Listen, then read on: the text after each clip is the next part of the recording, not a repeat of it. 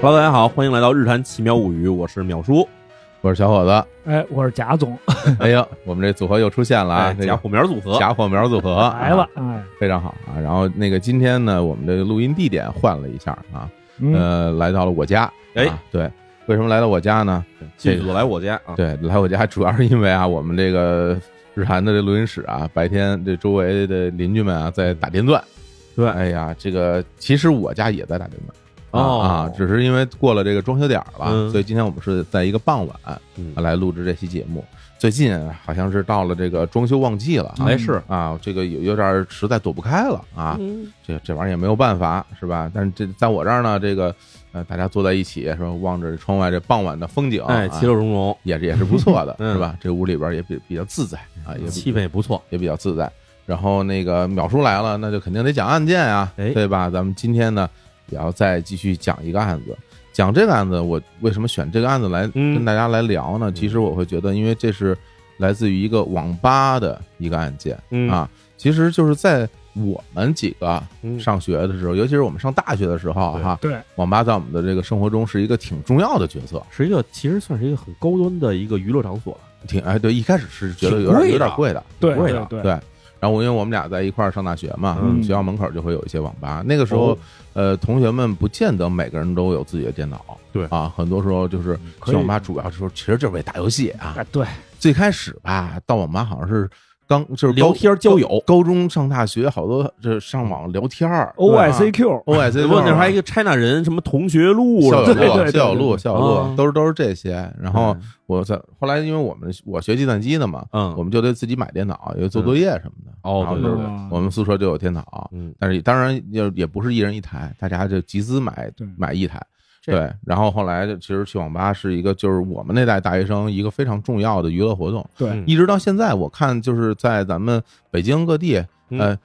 各种网吧其实还是有不少的。啊，呃，就是只不过玩的内容不一样了，对，因嗯为我是大学毕业之后就再也没去网吧了，哦，是吧？对，就再也没去过了。对，然后但是我现在我看还有那种比较高级的，叫什么网咖，嗯类似于这种哈。嗯，嗯对啊，就是当然，在日本这个这个行当也是非常非常的红火的。非常红火，非常对，红火。我在路上，大家如果去日本旅游的话，也经常能见到。所以啊，他可能认不太出来那是网咖哈。。对对对，有时候看那手边上一排字儿，然后也不知道干嘛的，然后看起来这里面一大堆年轻人，嗯对，其实大部分是网咖。是。所以呢，今天我们要讲的这个案件哎，就是发生在网吧里的这么一起案件。哎，对，咱这案件名字呢叫做这个大阪网吧纵火案。嗯，这案件发生的时间其实相对来说离现在还挺近的，嗯，二零零八年。是你这一九八几年那时候也 没有，是吧？哎，，对，然后这个日期呢十月一号，零八年的十月一号，那时候其实我正好在日本，哦，你在日本啊那？时候我已经在日本了。哦，然后其实这案件当时出了的时候，就基本上每天每天新闻都在不断的播报这个事情，是吧因为它其实算是一个非常可以说是震动日本社会的一起案件吧。哦，这起案件呢，其实简单来说很简单，就是一个人在这个网吧里纵火，纵火，然后最后烧死了十六个人。我天，嗯真真不少了。哎，那咱们这案件从具体从哪儿开始讲呢？咱们先介绍一下这个案发地，是吧？嗯案发地这网吧到底是什么地方？是，大家其实去日本旅行，我估计有一个城市，大家可以说很多人都会去嗯，叫大阪。嗯那是啊，哎，啊那大阪呢，最热闹的地方呢叫新斋桥，对，对吧？嗯大家买东西基本都是新斋桥这边走一趟。是必去，啊哎，所有店里基本上现在可能每个店都有会说中文的，甚至都是中文的这个服务员了，导购导导购购啊。哦嗯然后这新斋桥其实是一条南北的一条街嘛，对，嗯，嗯，然后这南北一条街走到南边，再往南边再走一点呢，就有一个地方，这叫什么呢？叫难波。哎，这个是大阪交通非常重要的一个枢纽啊了，没算错，是嗯因为它有多条铁路线都在那儿是有这站的，而且还有这首始发站之类的。难波这地方其实是可以我们理解为是大阪的一个嗯相当于靠中部南部的一个商业中心。是，那北边也有什么新大阪站附近那边也有很多，但是呃河那边了，哎，河那边，嗯但是这个难波这地方，其实应该说是从自古以来吧，从这大阪开始有这地方以来，都是一个商业中心的地方。就是在我看来啊，嗯这新斋桥呢，主要还是一个相对来说就是面向游客啊，嗯更加国际化的这么一个购物点。嗯然后呢，南波和所谓梅田，哎，梅梅田田都是嗯这个本地人本地人，购物啊、娱乐啊去的比较多的地儿。没错。然后这个难波这边呢，其实它除了有这个大量的这种这商业设施哈，嗯，还有很多是给这个当地本地人这个年轻人去玩儿，给他提供的是比如卡拉 OK 啊，嗯，嗯哎，什么各种的这种娱乐场所，这里面就包括这个网吧，就嗯是我们要说今天这案发的地方。因为日本这网吧其实在这个我们这中文都叫网吧或者叫网咖，其实在日本其实有好多不太一样的这种分类。哦，哎，有一种呢，它就是这种最简单的一种哈，就是你进去以后有这个单间儿的这个电脑，同时呢还提供了好多这种漫画书籍。哦，哎，这个一袋儿这一一排一排的这种书架上全是日本漫画，嗯，这种呢叫漫画网咖。哦啊，，这其实最常见。然后还有的呢是那种包括这个可以借这 DVD 电影的，还有一些是比如可以借成人电影的啊，嗯这种叫什么？这叫试看网吧，嗯就是你去了以后，基本就是去找这个架子上的 DVD 盘，拿回自己嗯这单间里去看去。那这个真得是真单间儿了吧？日本的网吧基本上都是单间的，哦，就是有有独立的门的那种，哎，有呃但但当然这门不是直接到顶的啊，啊就是一半儿，就差不多像咱这身高啊站起来，这个眼睛能往外看的，哦，所以它的格门子间是吧？格子间，它一个嗯格子间差不多高度是一米六几嗯啊，这种水平。对，以日本人身高来看的话，它其实是足足够遮挡视线了。嗯，但是赶上一个一米九几的哥们儿在里边呢，就基本就在里面就是傲视群雄，嘿嘿，哎哎，好嘞就这样的。然后这种网吧里呢，它一般都是提供什么无限畅饮的这个软饮，然后还有什么外卖的吃的，然后甚至比如好一点的网吧里面还有比如说可以带床的，嗯里面你这个沙发呱唧一放倒了是一个床哦，嗯啊，就是你可以在里面过夜的，能睡觉，能睡觉。然后还有后来就开始提供更越来越多的了啊，还有什么带什么带淋浴、带健身房的，哎有健身房哦，有健身房，嗯但当然不是特别大的健身房啊，就是可能有点哑铃，有点什么史密斯架这种玩意儿的，这太健康了，这特别健康。然后旁边带个淋浴，带淋浴还能给你提供这种换洗、什么洗衣服务这种的。嗯那这其实就变得有点儿怎么说，这个网吧行业内卷吧，因为其实收费对于咱们中国人来说的话，看起来可能是有点贵的，因为它差不多可能比如说，呃呃，三个小时差不多可能收费是一千日元左右，就是差不多一个小时合二十人民币。嗯嗯，这是有点贵的。但是你要到了包夜的话，可能在比比如说一天两千日元，就是差不多一百来一百来人民币吧，嗯，是可以待二十小时的。那嗯非常便宜啊，这其实挺便宜的了，就比你住旅馆要便宜多了。那便宜太多了。你对想，两千日元在日本也就吃一顿午饭的价格啊，呃，我稍微稍微奢侈点儿是吧？对那对对，像我就这这是吧？那对嗯吃五百一块儿那松屋嘛，不是没有。那反正这个两千住住作为住店来讲，太那就是太便宜便宜了嗯了，因。为比那种什么那种日，我们以前说什么卡布塞鲁，就是那种嗯什么胶囊旅馆，嗯，比胶囊旅馆都便宜。胶囊旅馆一晚上还得三千呢，那而且比将军港宽敞啊。比胶囊旅馆宽敞是对宽敞嗯，但是呢，它也有一个问题，就是它不是你自己的单独的私密空间。那倒是，哎，对，嗯所以这种网吧呢，它其实吸引了好多人，是什么样的人呢？嗯就是这种怎么说没什么收入的人在那儿待着，因为吃的也可以点，饮料还随便喝，还能一天到晚在那儿上网。呃，有空调，有空电，调对吧？呃，闲了以后可以看个电影儿，然后或者看看漫画书，嗯，然后这个睡觉之前还可以冲个澡，然后跟那儿躺着一睡。所以这其实这一天可能也就要个大约一百来块钱、两百块钱人民币，嗯这就过去了。所以这就吸引了好多这种低收入人群。这低收入人群呢，里面包括几种啊，一种呢就是离家出走的学生，哦，就是好些小孩儿这跟家里吵架了，嗯，或者不爱跟家待着了，离家出走了，哎，就跟那儿待着。哦，还有呢，就是找不着工作那种，比如说这大学毕业生找不着工作，或者比如说突然中年失业了，被裁员了。嗯，啊，这种人他因为收入也不是很高，而且每天都要出去打零工，他们就挨这儿住着，哦嗯哎，所以这差不多就形成了一个这种固定的网吧销售这个消费人群，哎，淼叔，我得问你个事儿，嗯，就是经常在那种日剧啊，包括有些动漫作品里边也能看到，有很多就是收入不高的嗯日本人，他会租那种铁皮房子，啊，就是那种有一个走廊，对一长道儿是吧？哎嗯一间一间一间，嗯然后也没有，就不是一个什么楼道的那么一概念，从一对楼梯上去，对上去之后一开门进去就这么一单间儿。对，像这种房子，比嗯如说像在在大阪这种地方，嗯，得多少钱？要是大阪的好地方的话，啊就城里头的这种地方的话嗯啊，一个月估计怎么着也得五万日元，但是那种是什么样？那种你是有自己住址的，那是，就是你那个屋子那个住址是归你自己的。嗯，网吧里这地方呢，虽然便宜，嗯咱一算下来，可能一个月连吃带喝，可能比这五万日元虽然高一点儿，但是呢，嗯你毕竟解决了很多问题，嗯你洗澡什么都解决了。这地方呢，虽然住着便宜嗯，网吧里头哈，但是呢，这个地住址不是你，哦这是人家店铺，所明以白我们经常知道，日本其实这社会是一个信用社会。对，这信用社会就是说，你假如你自己没有一个固定住址，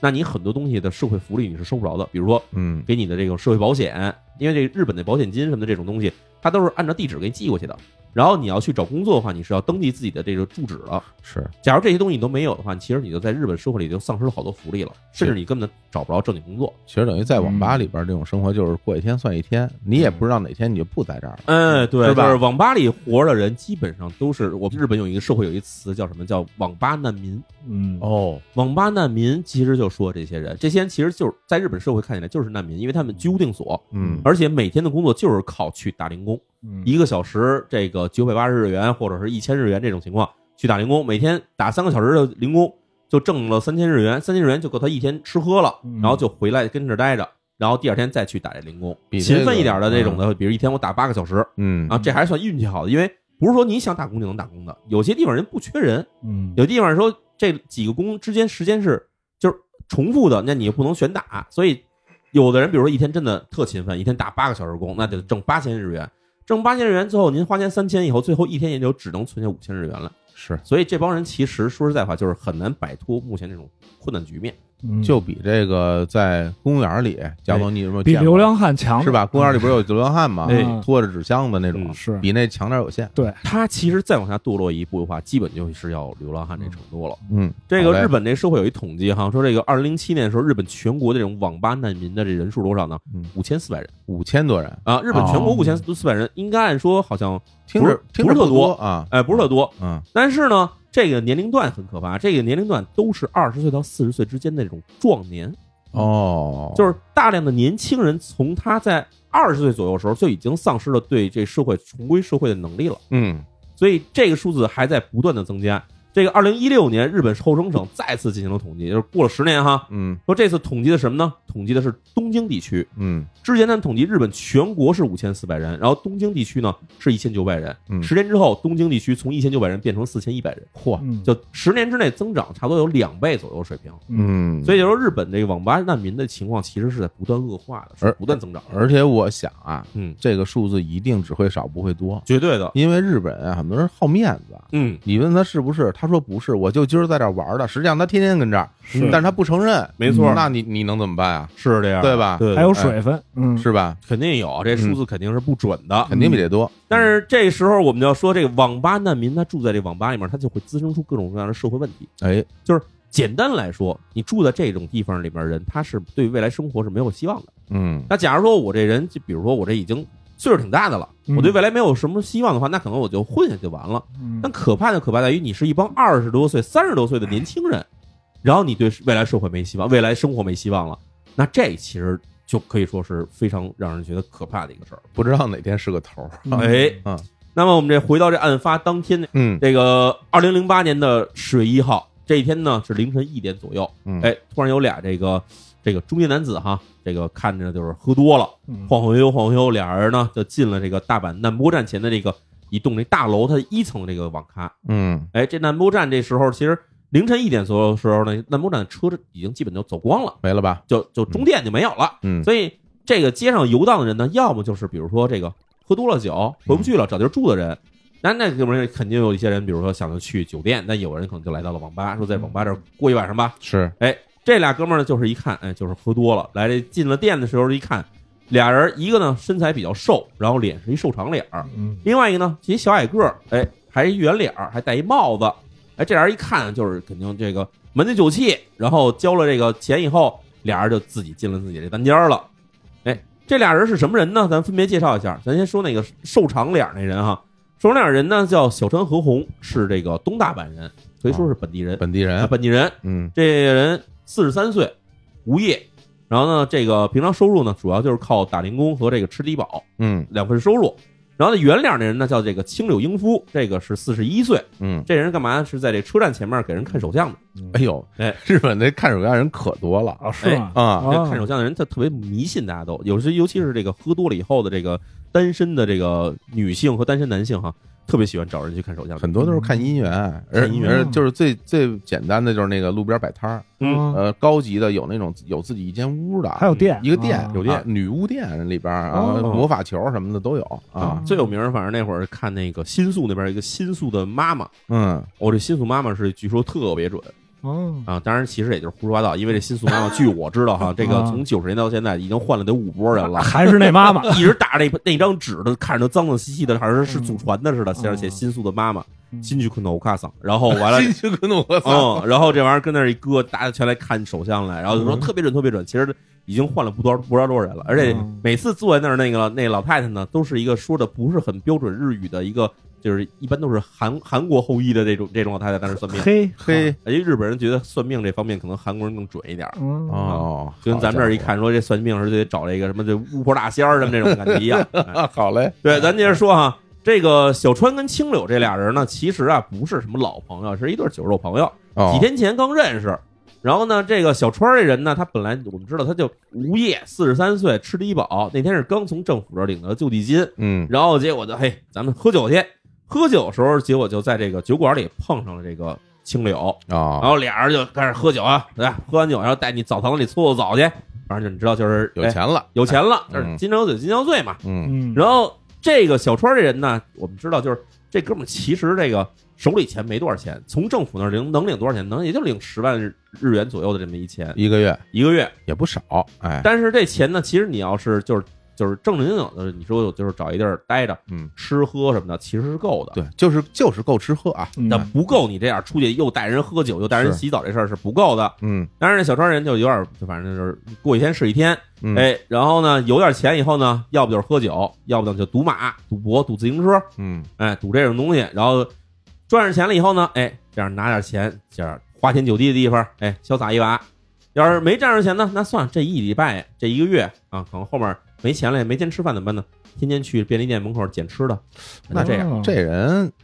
四四十出头，四十多四十三然后本地本地人，人。怎么着混成这样？哎，咱再说一下这小川和红这人到底怎么回事哈、嗯这哥们儿呢，一九六五年五月十九号是出生于东大阪市。东大阪市其实说叫东大阪，它不是说在大阪东部，对，是大阪再往东的一个，其实算那时候是算是一个村儿的感觉，是，是一个挺偏的地方。他也就是是农独田独立的行政单位，啊，独立行政单位。对然后家里原先是这个种地的农民，然后后来就转为这个城市居民了。嗯城市居民之后，然后这个父亲要早死，母亲给他这个一手带大。这母亲是这个小川和弘母亲呢，她其实是当地的这一个地方的公务员，她是一个文职警察。哦，哎，文职警察，所以家里收入还可以，那还行啊因，为日本的公务员收入其实还相对来说算是比较比较可以可观的。对，然后小川和弘呢，就这个十八岁从高中毕业以后，那时候正好呢是日本的这个八十年代初期，一九八三年、一九八四年那会儿是什么时候呢？正好是日本的快速发展期，所以这小川和弘从这个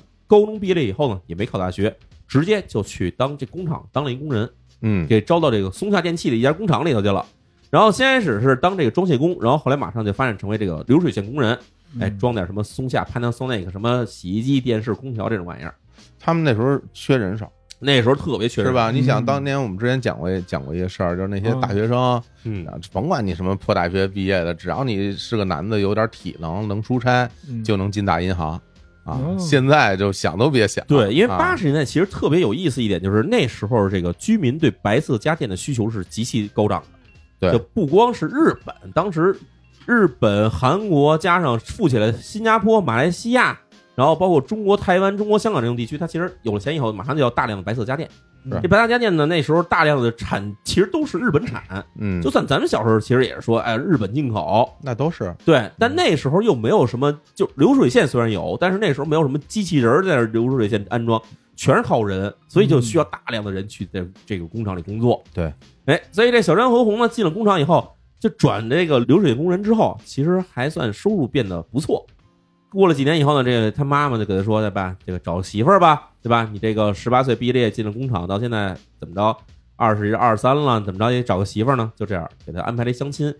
见着媳妇儿以后，俩俩人结了婚了。结了婚以后呢，哎，这个夫妻俩人就像当时的日本很多那种普通家庭一样，哎，这个丈夫出去工作，妻子呢在家，对吧？照顾孩子，这个嗯生了生了一儿一女之后呢，带小孩儿，然后这个操持家务，日子就算的过得挺平静的。挺好嘛。哎，挺好嗯嘛，对啊。到了一九九一年，一九九一年的时候，这时候小川和红他妈呢，就从这警察这岗位上就退休了，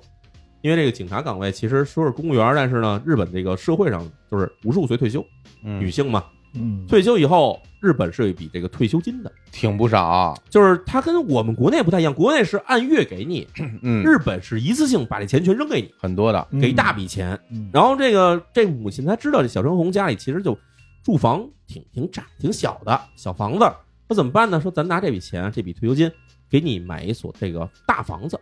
买了一个三层的一户建，我天儿，一户建，呃，贾总啊，就那个金翼猫里野比他们家那种，哦，就一一小别墅，对啊，那就是买一这个，带一小院儿。还三层，小别墅，啊一般来说，这种嗯情况都是什么呢？就是假如是你是一个上班族，嗯你买这么一房子，基本上要背个大约二十五年到三十年贷款，就跟咱这嗯边买一个公寓那种感觉差不多。但是呢，它的这个地是地的钱，房子是房子的钱，嗯加一块儿，你在东京买这么一套房的话，没有个得贵吧？啊三，，三千万日元到四千万日元吧，嚯，哦这差不多多少钱？得合计其实也没多少，大约嗯三百多万到四百多万人民币，嗯嗯，不像我们这边有的房子那么贵。但是呢，嗯其实对日本的人来说，这也是挺挺重的一负担了。然后像这小川和公他们家情况，就是他妈妈从这个警察岗位上一退休以后呢，拿这笔钱可以直接一次性付清了，嗯就给他买这种楼。然后之后，这母亲呢就把家里乡下那房子给卖了，哦完以后拿这钱干嘛呢？给自己买了这个养老保险。哦，对，日本的养老保险是你要自己单买的。哦，嗯，哎，这样买完以后呢，这母亲说：“我家里这房子也卖，了，又给你买了新房，你又是一三栋小三层小楼，那就一块儿住呗，就一块儿住吧。”就搬到了小川红他们家里去。嗯哎，就这么着呢，又过了十年。这过十年一下一说，到了二零零一年了。嗯这二零零一年，其实在不久之前就刚爆发了这亚洲金融危机加上金融风暴，嗯，那就是从韩国到日本到香港，反正各种地方都被这肆虐完了以后，这个到了这日本这边情况以后，就是日本很多公司大幅裁员。嗯二零零一年的时候，松下公司裁员裁员几千人，啊，这一下就可以说是当时的在社会上成了一个轩然大波了。因为以前人们认为说日本企业是终身雇佣的，不可能裁员，对，但是到了二零零一年，突然出现了大量的裁员，不光是松下，那时候什么夏普，包括什么索尼都有裁员。就是那种大企业、大财团也一样没错，都一啊样，谁也保不住了。就这样，小张和红呢，正好被列在这个裁员名单之中了。哦。这个二零零一年，那那时候他哟才三十多岁啊，三十六岁嘛，三十六岁，嗯那还行，其实啊三十六岁正当年嘛，按说对啊这嗯个在很多企业来说都应该是一个中层开始往上走的时间了。对，结果呢，没想到，哎，这个小张红列的裁员名单里面，这按说其实算是一个不太好的事儿，但是呢，嗯对小张和红来看，其实这事儿也有好的一面。嗯为什么呢？这一波裁员呢，可以说日本企业还算有家底儿，所以说裁员的时候，其实还会给一笔这个补偿金。哦，哎，就是这补偿金虽然不多啊，给多少钱呢？一千多万这日元，哦对对对，挺多的了，挺一千多万日元挺多的差了不。多合人民币差不多不到七十万人民币。你想，嗯我我我就觉得啊，嗯比如说二零零一年，像他这种技术工人，呃，三十多岁，嗯，月薪在日本也就三十多万，呃，可能比那高一点，因为那时候产业工人其实还可啊那以，就那个能给到四接十近，接近四十倍就就这样，嗯就是说四十吧。嗯那这一年就是这个呃五百万小五百万嘛，嗯等于就是给了你两年的工资，给你两年工资，是吧？对啊，所以这样呢，这个小张和红这人拿到了这一千多万的这个退职金以后呢，嗯就很高兴的回家了，说：“哎呀，从明儿开始我不用上班了。什么两年嗯工资就不用上班了？啊这个这”这按说哈，嗯你要说咱们现在看起来，嗯其，实很多公司在给你辞退的时候呢，顶多能给你一个 N 加一，就算不错了。是按按照按照中国劳动法对吧？嘛，中国劳动法就是 N 加一嘛，您在这公司干了十年，就给你十一个月的工资。嗯所以像小张和红这样的，在这个松下这干了小二十年，十八年左右是这个这个这工龄，嗯差不多给你二十个月工资，那其实一千多万其实还算赚了，差啊，嗯那是吧是，还能赚。所以呢，这小张红还挺开心，嗯特美回家了，跟媳妇儿说：“你看我这拿着钱回来，我不用上班了。”结果呢，他媳妇儿就不高兴了。嗯，媳妇儿说：“对吧？你现在刚三十六岁，你这就那想拿这一千多万日元，你就能退休了，就是啊没，戏啊，嗯对吧？”这是说说你这一千多万日元，你拿来现在开店，说咱这现在不干不上班了，咱开个小店儿，这都不够。咱这孩子俩孩子以后还有学费，嗯，这长大了以后咱们怎么办？咱还有咱俩人还得养老，你这一千万根本哪儿都不到哪儿啊！一家人的吃喝啊，对对啊，吧？所以没办法，小陈和红一听这事儿呢，那我那怎么怎么办？我出去找工作吧，对吧？我不能说丢了工作再就就这现在就这么待下去了。嗯，他说出去找工作，但是你想，在这个全社会都在裁员的这种情况下，再想找一工作不是那么容易。您要是说，比如说在企业里，你要有什么特殊技能，对吧？香饽饽出去找一个工作可能好办，但是流水线工人，说实在话，流水线工人实在是太多了，这这样，嗯，而且是逐步被这种机械化给代替的这种一种，可以说是就被淘汰的劳动力。嗯那，这种人他出去以后，其实找工作很难再找像以前那样收拾工作了。所以嗯小镇务工呢，出去以后他干嘛呢？就每天早上从家出来，出来之后呢，就找一空地，找一个这个也比他们待那种空地，就是水泥管子那种地儿，嗯，哎，跟那儿一坐坐一天。哎，有时候呢，这个可能在那儿周围游荡游荡，嗯或者可能就是去趟什么职业介绍所，说我找找工作什么的。但是大部分其实都是没戏，就跟他说，要不你就是比如说打零工，一个月可能拿个十几万日元，对吧？这种情况呢，要不可能就是说对不起，您这儿这个超过我们需要的年龄了。这个其实这种情况啊挺常见的。中年，嗯，对吧？中年危机嘛，对是吧？三十多岁被被辞退，在这个日本啊，就是像你看有的那种文学作品里边有描述这样的人，是吧？然后自己被辞退以后都不敢跟家里说，嗯，每天还是西装革履，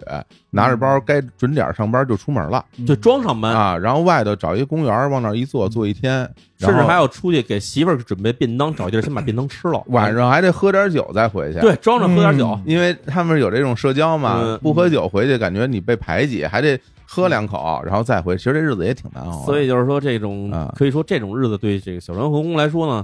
他就算是被逼到了一个自己不知道怎么去找出路的一个情况下。不过，我觉得像他这个年纪啊，哎，咱不说别的啊，就是比如你在日本，你找个那个超市，嗯，是找个便利哎店，是，对，是吧？两岸零工，或者是对，他不是本地人嘛，嗯你本地人那能开出租啊？开出租，对，你要会开车，他呃应该应该会，我也不知道啊。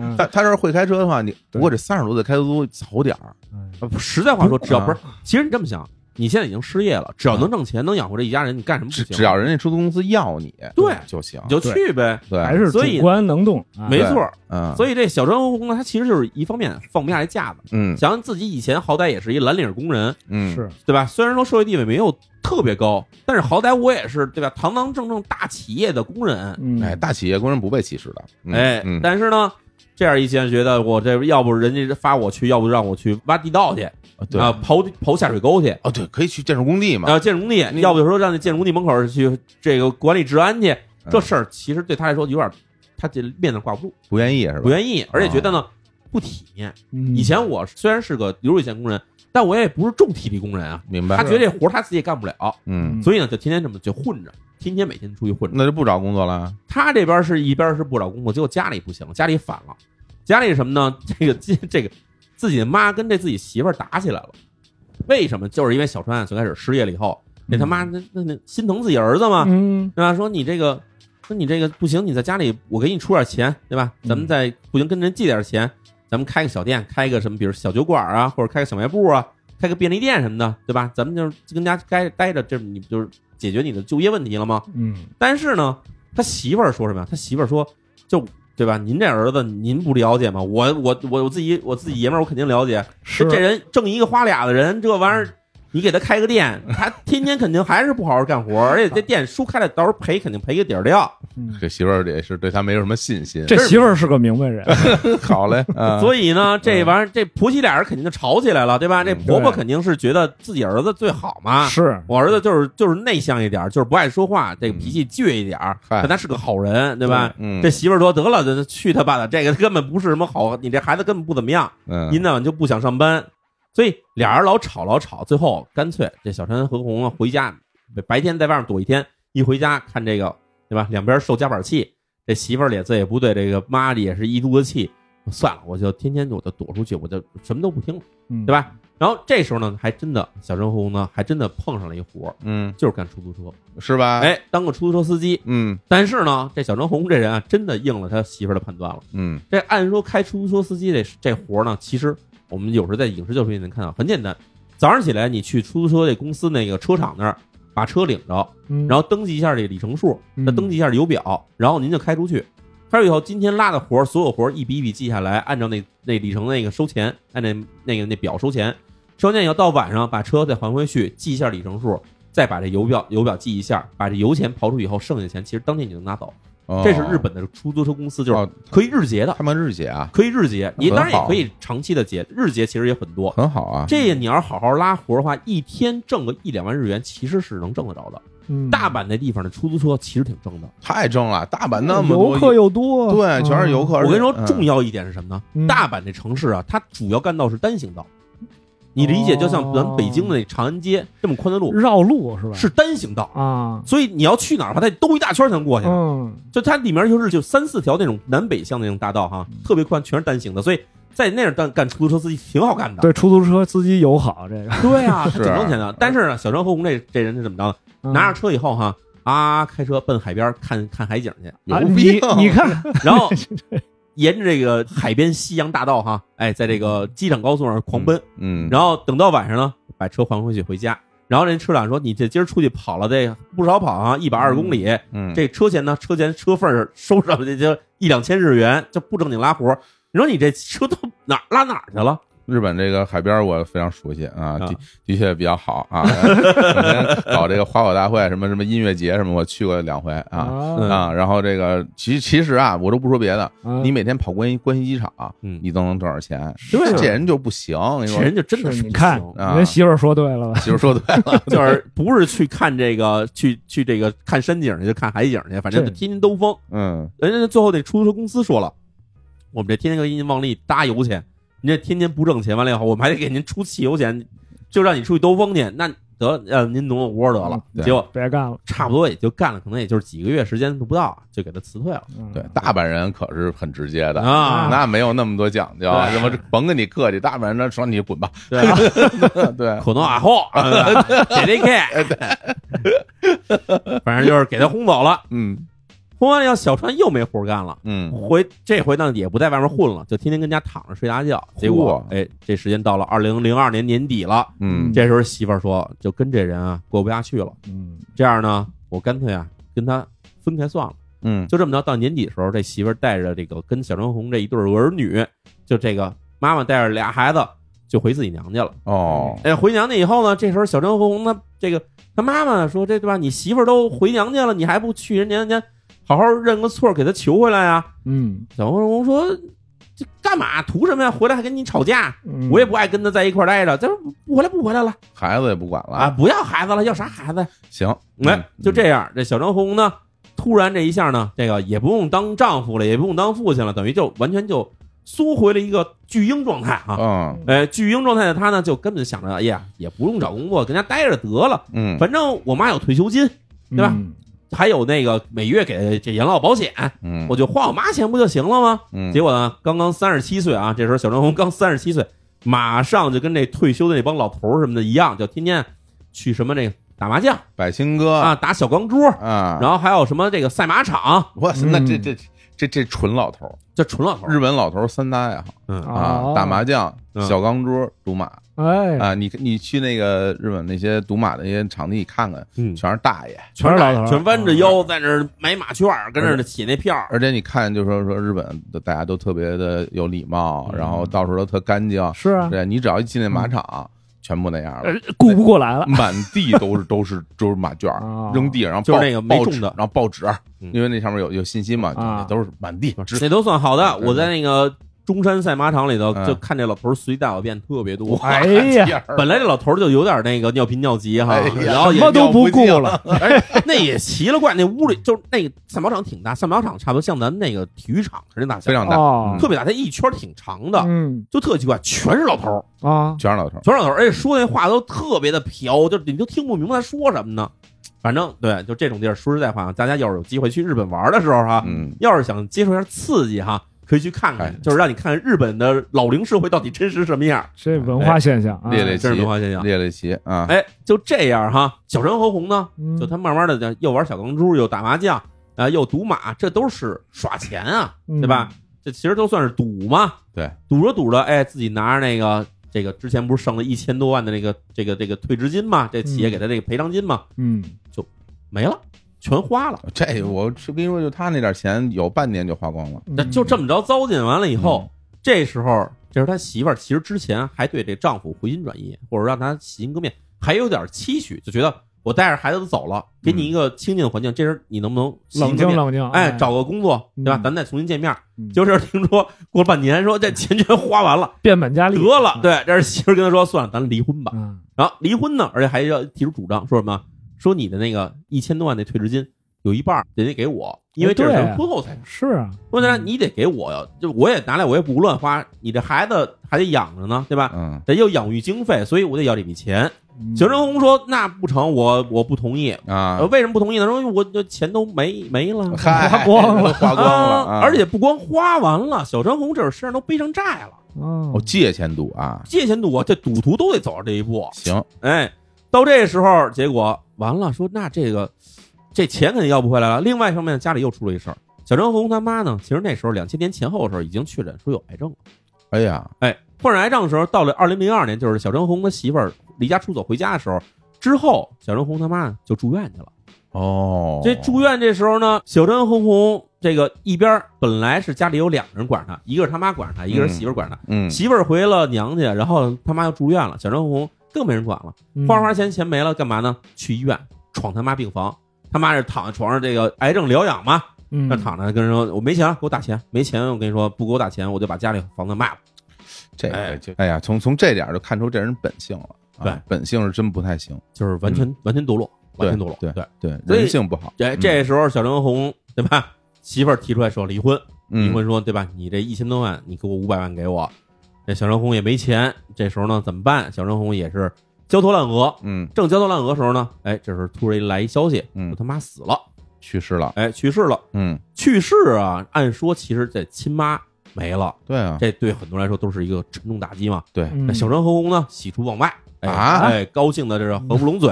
为什么呢？他妈死了以后啊，给他带来了一笔五千万日元的人身保险金，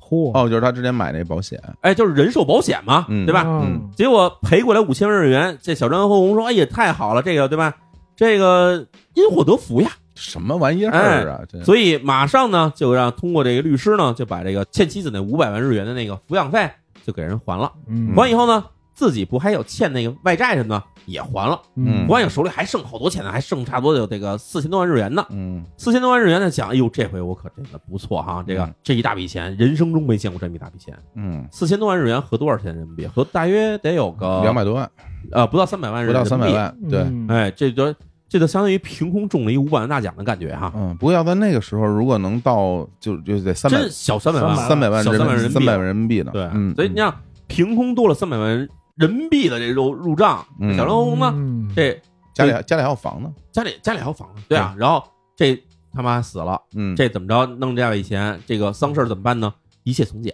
嘿，哎，一切从简，对，也不叫亲属来，嗯然后呢，就直接给他妈给火化了，然后就给埋了，嗯，就是这这事儿，哎听说这白养，这是白嗯白眼狼嘛，白养，啊啊白眼狼，就这么一说，咱们就转过年来，到了二零零四年秋天了。这秋天这时候呢，小张和红这时候可算是抖起来了，嗯手里四千多万日元现金，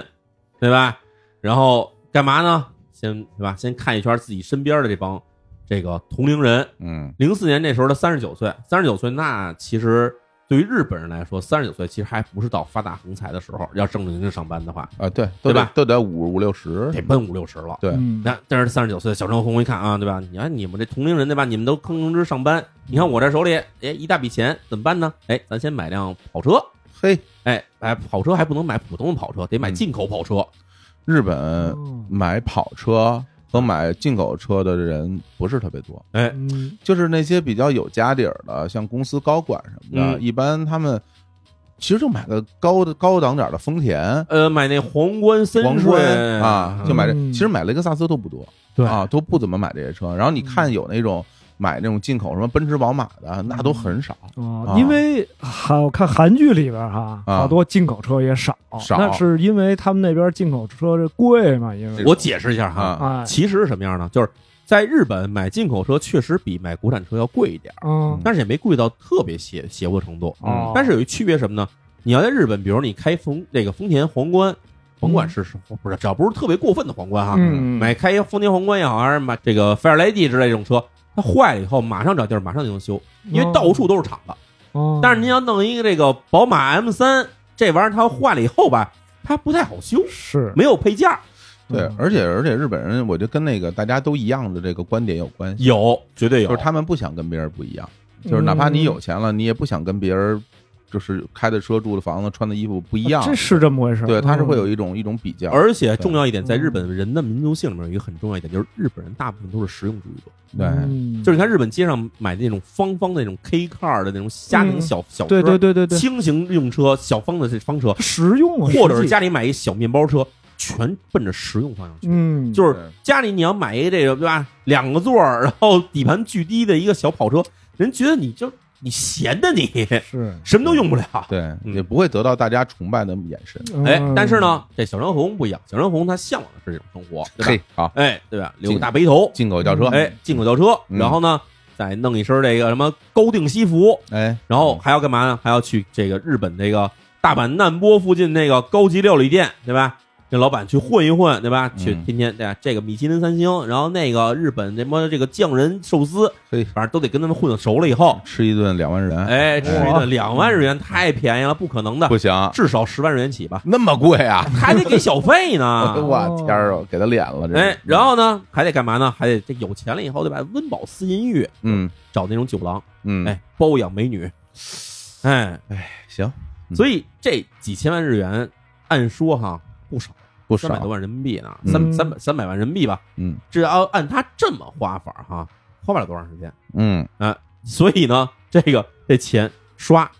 是来了，嗖又没了。但是呢，这钱没得很快，但是这小川和红呢，慢慢就产生一种错觉，嗯，觉得自己这样人生呢突然对吧，有钱了就无比幸福充实，对吧？自由想要都有了，嗯，但是呢，马上他就发现哈，这自己钱可能有点儿不够花了。那是不够花呀，你有多少钱也不够花哎他呀，最开始是怎么想的？剩一大笔钱，这一大笔钱我买一大块地皮，我在这个大阪好地方买一块地皮，买地皮以后呢，我盖公寓，盖公寓以后呢，我天天收房租，嗯，哎，哎，我天天我出去转着圈儿，二环一圈儿，我收个房租回来，然后我就天天花天酒地。他本来这么想，嗯所以呢，他就去那种好地儿，这儿消费高，哎，那儿贵，去这些地儿，本来想着说，哎呀，我这样看看人家怎么做生意，嗯，啊，对吧？然后看看人这个怎么能把这店做这么火，跟人学习学啊习，想着跟人学习学习，假模就假式的，对，啊假当是这个出国考察哈，嗯，但是呢，结果这个慢慢的这钱就全花没 了，嗯，好像那个有一阵子日本那些比较有钱的人都是买地皮盖停车场，啊哎，盖停车场不是嗯哦盖停车场是什么呢？嗯是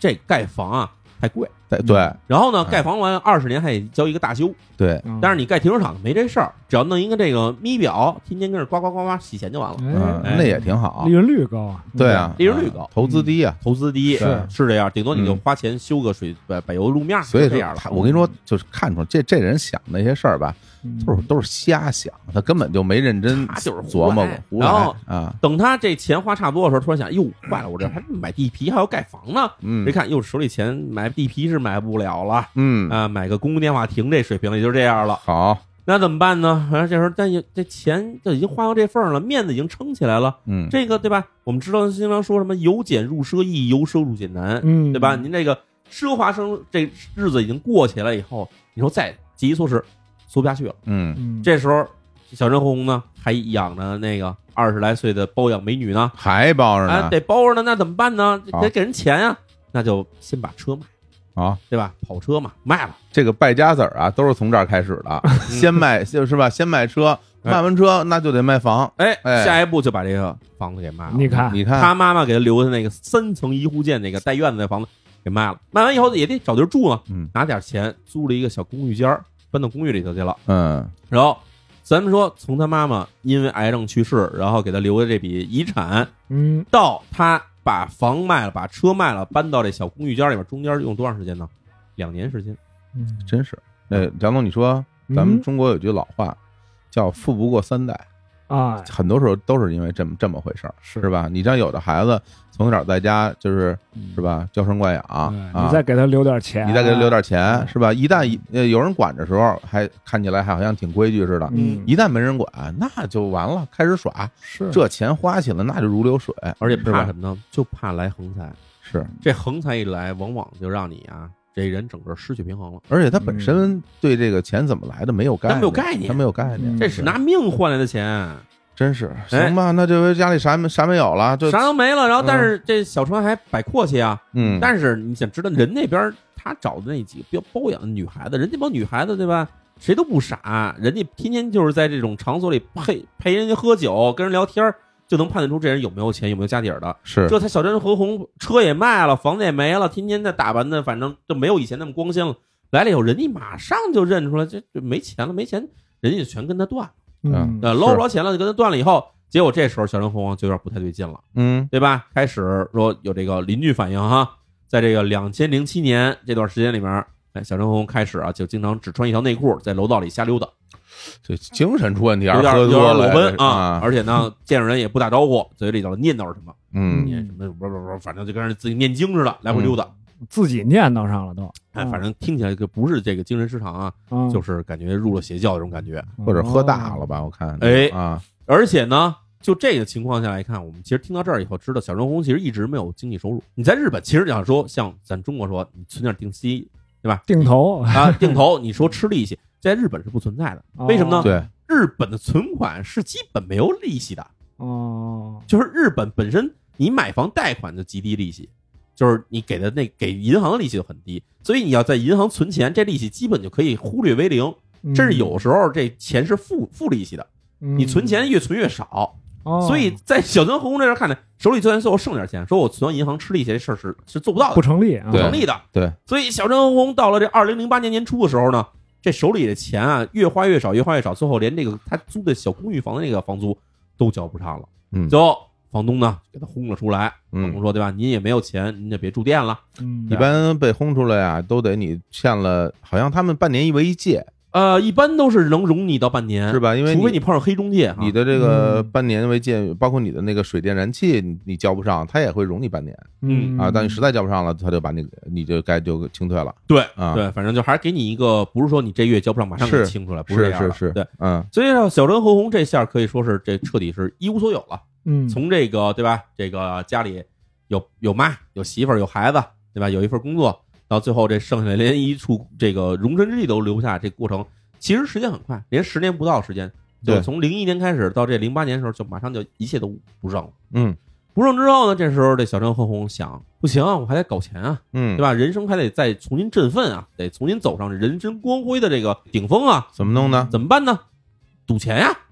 还是 这个，赌啊，对啊。嗯然后呢，但你赌，你得你得有这个底儿啊 你，拿什么赌你啊得？有底儿啊，嗯你不能把说我到那儿呱唧衣衣服一脱，对吧？我就赌这条命，这是不行的。嗯，所以对吧？他找那个高利贷公司去了，找，因为他从银行贷款已经贷不出钱来，只好找高利贷嗯。他觉得高利贷钱好贷，找高利贷去了。嗯，这高利贷呢，他说借多少钱？小张红我借一千万。嘿，哎，人家说你什么担保呢？说我这个我有房，我有车，嗯都是胡说八道。没有啊，嗯然后所以人家高利公高利贷公司呢，也不是说你说什么是什么，我们得进行这背景调查嘛，嗯对吧？尽职尽职调查嘛。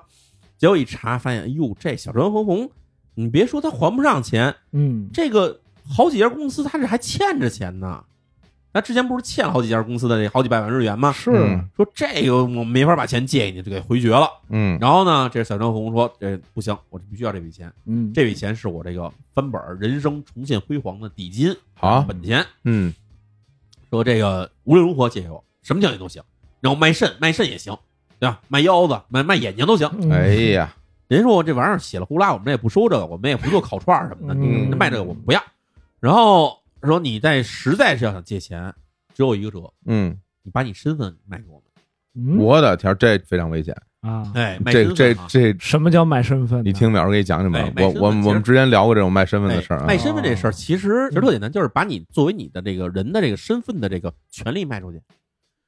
嗯贾总，我从今儿开始把你身份买了，这样呢，我再逮一个人，比如我说小伙子，小伙子从今儿开始就是贾总了。嗯，关于你的所有事儿，你的所有债权全转到他身上，嗯然后以后呢，我让这小伙子用贾总名义开公司，哦，然后这事儿跟你没关系，但是借你名字，嗯，这这么这说是这这责任社会责任的一个转嫁，哎还是因为什日本跟中国其实一样，就是很多东西都是实名制的，哦嗯啊其实很多国家都是这样的实名制的，嗯所以实名制有什么呢？实名制有你的这个电话，么这就不，说了，对吧？社会保险是实名制的，嗯然后银行户头是实名制的，还有就很多，比如说像你的这个人身保险、生命保险这些东西是实名制的。哦嗯所以就把这些东西全转给这另外一人身，这个人其实就等于是可以用你的名义去办这些东西了。哦，所以卖身份这事儿哈，其实以前那个岩井俊二拍过电影叫《燕尾蝶》，里面曾经提过这事儿。然后呢，这其实当时就是因为找了一个这个这个濒临破产的，或者说已经破产了的这么一个日本人。嗯这日本人呢，他其实就是要最后一笔钱去翻身，嗯然后就去求这高利贷公司。高利贷公司说：“你可以啊，你把身份卖给我们，嗯卖给我们的话，给你一笔钱，嗯给你直接给你两千万日元。嗯这两千日元对于很普通的日本人来说，相当不少了。对嗯但是呢，其实他不知道什么呢？这高利高利贷公司在他背后给用他自己的名义给他自己上了一个一亿日元的人身保险，嗯哦然后等到时间合适的时候把你弄死，哦嗯这样这笔钱就可以收回来。这个叫人命换钱哦啊，就是有你看有很多那个，比如说像什么黑社会组织，像日本啊那边儿，嗯他找一些流浪汉，嗯然后把他招进组织来，说：“哎呀，看你不错啊，跟着我混嗯吧。其实就是因为你这人虽然一无所有了，但是你的命还是值钱的。嗯对你到了我这儿来，我们就把你的命换钱。那买我身份的这个，我那我得知道他肯定不是想干好事儿啊嗯。对，但是呢，有的人觉得什么呢？只要我打一时间差，嗯我现在从你这儿先借一笔笔钱出来，嗯哦，我拿一钱我明白去翻身，嗯翻身完了以后，我把这个身份赎回来也好，嗯或者我拿这笔钱，我再买一新身份活着，嗯，这样的话我就逃出去了。就是嗯你这等于就是已经在预知你的生命了。嗯就是你你这个买卖身份这事儿，就是从对方角度来讲，他们从来没有想过你能把钱还上，嗯，而且在那一刻，你这个买保险然后意外死亡这事儿，基本就就是定局。嗯对对，所以有很多其实很邪恶的组织，他们去搞那些，呃，其实就是流浪汉了，针对流浪汉的所谓的什么没错救助啊，这拿这机构那机构都是人民这环境，太狠了，非常恶劣啊！嗯他然这后这个他干这个基本上就奔死去了，哦所以其实这还算一个好事儿是什么呢？就是嗯因为我们全世界范围之内都是禁止器官买卖的。对，嗯但假如要不禁止器官买卖的话，那么其实可能拿你身份一卖，直接就把你这个人大卸八块儿，嗯不光给你弄死挣笔钱，还能用你的器官再挣笔钱，是，嗯因为你已经没有身份了，嗯对对是所以是就很危险这个事对，儿。就是就是命钱，而且你嗯没错而而且你也没命花，对，没错儿，嗯所以呢，这小川和红听到这这事儿以后，他是我不知道他当时怎么想啊，嗯但是他说 OK，没问题，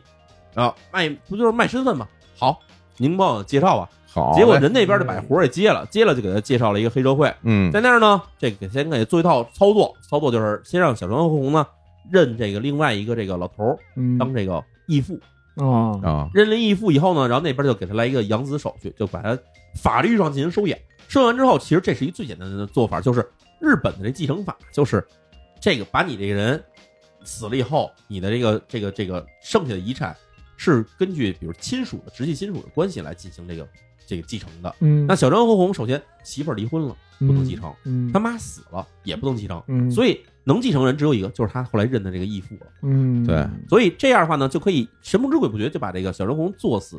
把他作死以后，把这人身保险钱全归到自己组织身上来，对，嗯其实说是买你身份，其实只是用你的身份去买保险，买保险。你还是你，你你死了嗯保险还是会赔的，然后赔完之后赔给他，嗯哎啊，这么一个概念。所以呢，这样呢，明哎，这个小张和红，当然我不知道他是怎么想这事儿的，嗯，他就心甘情愿把这事儿全做完了，就拿了一笔钱，等于就出来了。嗯出来以后，结果就说，在这个案发前，已经到了二零零八年九月份的时候了，到嗯九月中旬的九月下旬的时候，嗯这时候突然有一天，哎，这个小郑和红以前经常这有钱的时候光顾的一家这个小酒馆儿，嗯哎，大家全在屋里坐着呢哈，大家夜里这个其乐融融地喝酒呢。突然，小郑和红哎穿着一身这个名牌风衣，戴着一大墨镜，哎好咵就来了啊，看着跟这英雄本色似的就进来了。嗯嗯，哎，进来一看，你看我这墨镜，看见没有？GUCCI 的嘿，嗯名牌儿，有哎钱，还又有钱了风衣啊，风衣啊，阿玛尼的，哎，嗯就是这样的。然后哎，有钱，哥们儿有的是钱，但是呢，这屋里人都挺傻了，因为这屋里人觉得这是这人是哪儿来的呀？嗯然后店主也说，这人可能得有个至少得有好几年没来我们这儿了。嗯哎，但是呢，小张和红呢就自言自语：“哎呀，这个哎呀，老店啊，那个老朋友都在呢。嗯来，这屋里这个酒钱我全请了。嗯然，后反正这反正这气氛弄得就怪尴尬的，就这样，所以小张和红可以说是拿这笔钱以后，突然这风光起来，风光起来，但是很快这钱又花完了以后，结果呢嗯就回到了我们开头的一幕，就是到了这个二零零八年的十月一号这些凌晨，嗯就是手里又只能靠着这个什么这个这政府救济金活着情况，哎，这样拿着这钱去请人喝完酒，喝完酒以后，俩人醉醉醺醺的就跑到这这网吧里头来了。等于说最后就是因为没地儿住了，最后就直接就混到成了网吧难民了。哎，到了，这网吧了，到网吧这儿呢，哎，俩人儿，咱们讲这个小川和青柳俩人分别分头进了自己的这个单间儿了。嗯然后清岭那边先不先不说，先说小川这边啊，小川这边呢往这个网吧里面这么一坐，然后他这岁数四十三岁的人，他其实去网吧也没什么可玩的，对漫画也不爱看，然后网游也不会玩，那跟着坐着其实就是歇会儿，对然后准备找睡找地儿睡觉，嗯然后这时候呢，在这儿一吹这个风，这空调哈、这空调这风一吹，然后这时候小张红啊，哎，把这个衣服外面穿外套嘛，这外套脱了，嗯突然在那儿一凉快啊，突然有点清醒了。嗯清醒是什么呢？这时候这小正红在这夜里，这就是他进来的时候一点多，这时候已经两点了，在这坐，这身边啊，这好些人睡觉声什么都有，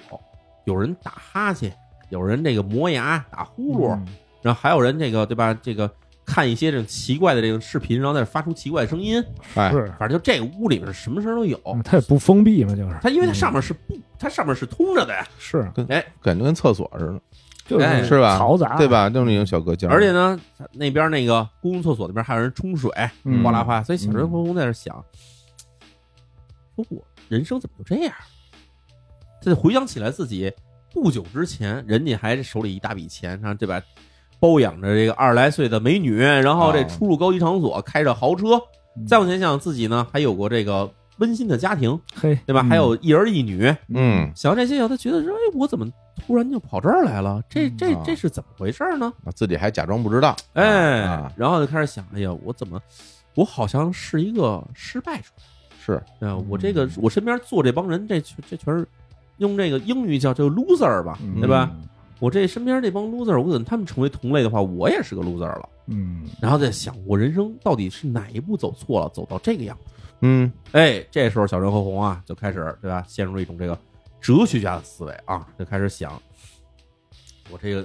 人生可能就就只能这样了，没有什么前景了，已经很黑暗了。嗯我借了一笔高利贷，想用这高利贷去翻身，结果这翻身的这笔钱也被我花光了。然后嗯现在人生前景到底还剩什么？想着想着，这哥们儿就开始手欠，就开始把这个身边纸巾，那一盒一盒纸巾啊，嗯把纸巾都蹬出来了。嗯蹬出来呢，就拿这打火机就给点了。这纸巾我们知道，纸巾很薄哈，嗯对一张点完要刷就没了。嗯哎，点完一张，再点一张，再点一张，点着点着觉得不好玩儿，就开始点这个报纸。嗯这报纸一点，报纸比较耐燃啊，上面有油墨，这纸又厚，也呼成一小火炬了。嗯他一害怕，然后就把这个报纸呢塞自己那个带的那个包里头了。啊，嗯哎，哎塞这包里头，结果这包啊，它不是阻燃材质的，这包就着了。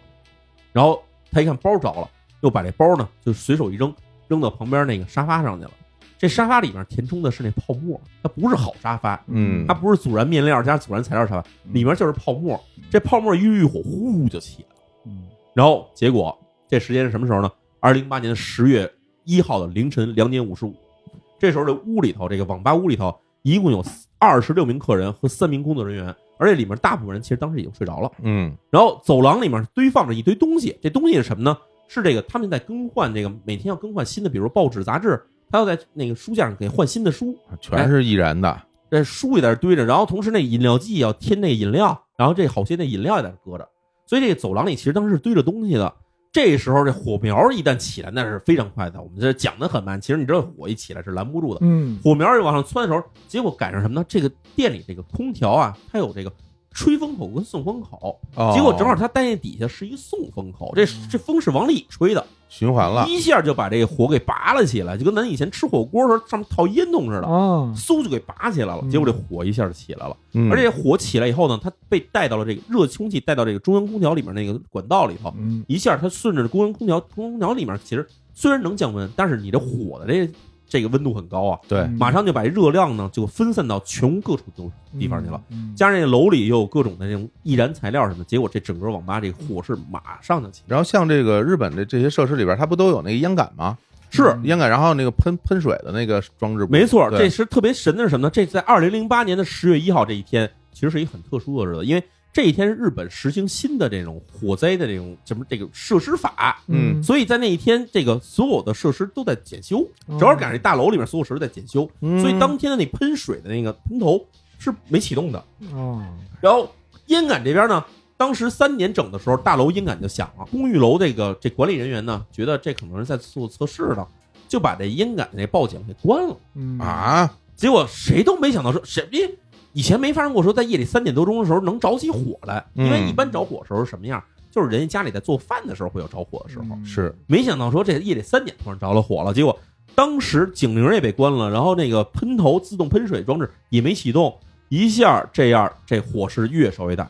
开始烧到什么？烧到天花板上那电缆布线什么的，哎呀，一烧到这个布线那地方呢，结果整个网吧就迅速断电了。嗯嗯，断电了以后，这时候屋里肯定是一片漆黑，对，只剩下上面就是那个火，能看见火势，但屋里其他地方都没有照明了。然后马上可能有安全出口有那个警示呢，但是所有人从这梦里一醒来，就睡觉呢，醒来他想往那个绿色的那安全出口那方向跑的时候，楼道里堵着东西呢，嗯，堵着书呢，还堵着什么饮料瓶子什么的，所以大家跑的时候就是很成问题的。嗯，不唱，啊而且更大问题是什么呢？着火位置是位于网吧的中央位置，嗯而且网吧是一十字路口的一个形状，嗯它只有一个出口，就是在位于这个某一个墙边上哈。哦，然后在十字路口这儿着火以后，那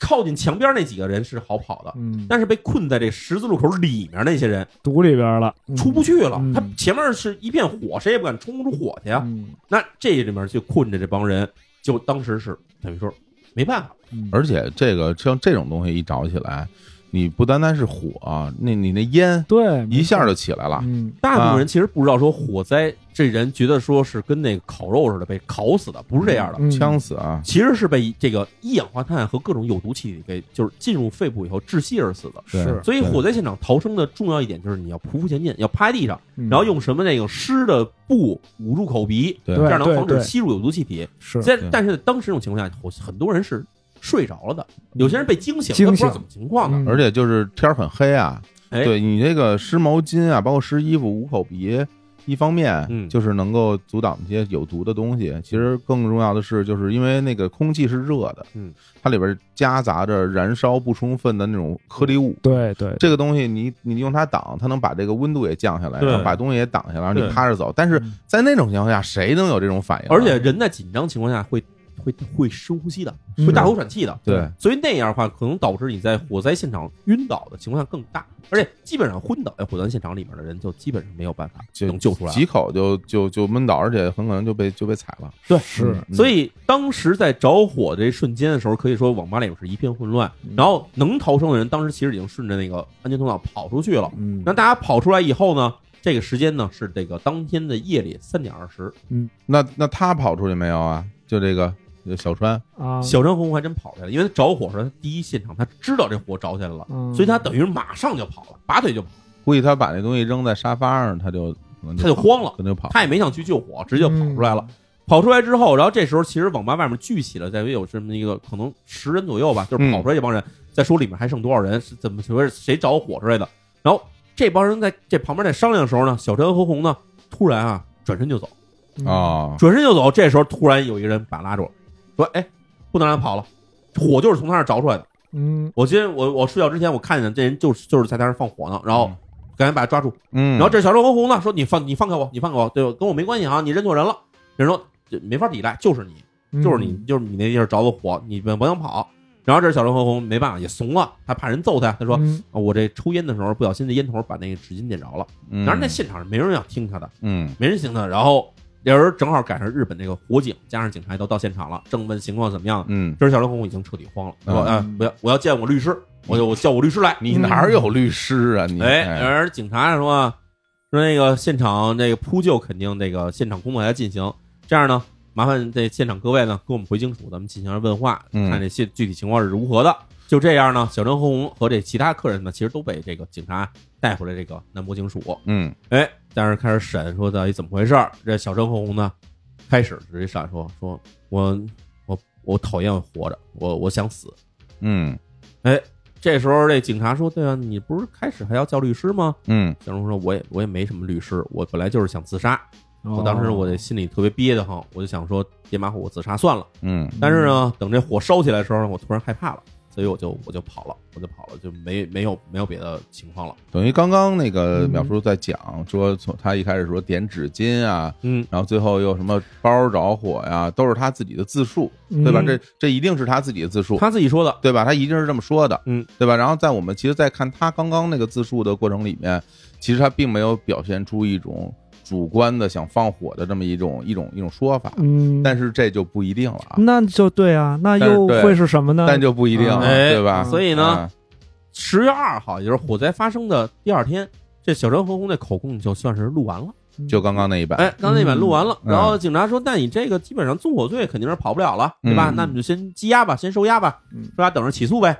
然后这个时候，在这个第一版口供里面，小张红承认的就是说自己厌世，讨厌活着，对，嗯对这世界感到了厌倦，嗯对吧？然后想要放火自杀，啊，就这样呢，觉得呃，这个其实道理也是成立的。嗯于是呢，当天下午啊，警方就对小张和红以这个涉嫌纵火罪进行正式逮捕。嗯，进行正式逮捕，另外一方面，这个火灾现场肯定还得扑救啊，还得清理啊。对对对，哎，扑救其实没什么可扑救的，因为这火当时烧了以后烧挺透的。嗯但是呢，所幸是因为这一层楼跟二层楼之间那个楼板啊是有这个阻燃材料的，哦，所以火是没有往楼上去扩散。嗯行，但是楼上人等于当天晚上全被疏散出来了，嗯等于外面其实聚了好几百人在外面看着说这个怎么一层这着着了火了呢？嗯，大家说的时候呢，这时候这个消防员们就开始从这个火灾现场里面就开始往外搬遗体了，哎，嗯一共搬出了是十五具遗体，嗯嗯这十五具遗体都是当场直接一氧化碳中毒死亡的，嗯嗯嗯还搬出了一具呢是重伤昏迷。嗯这重伤昏迷这位呢也运到医院不久之后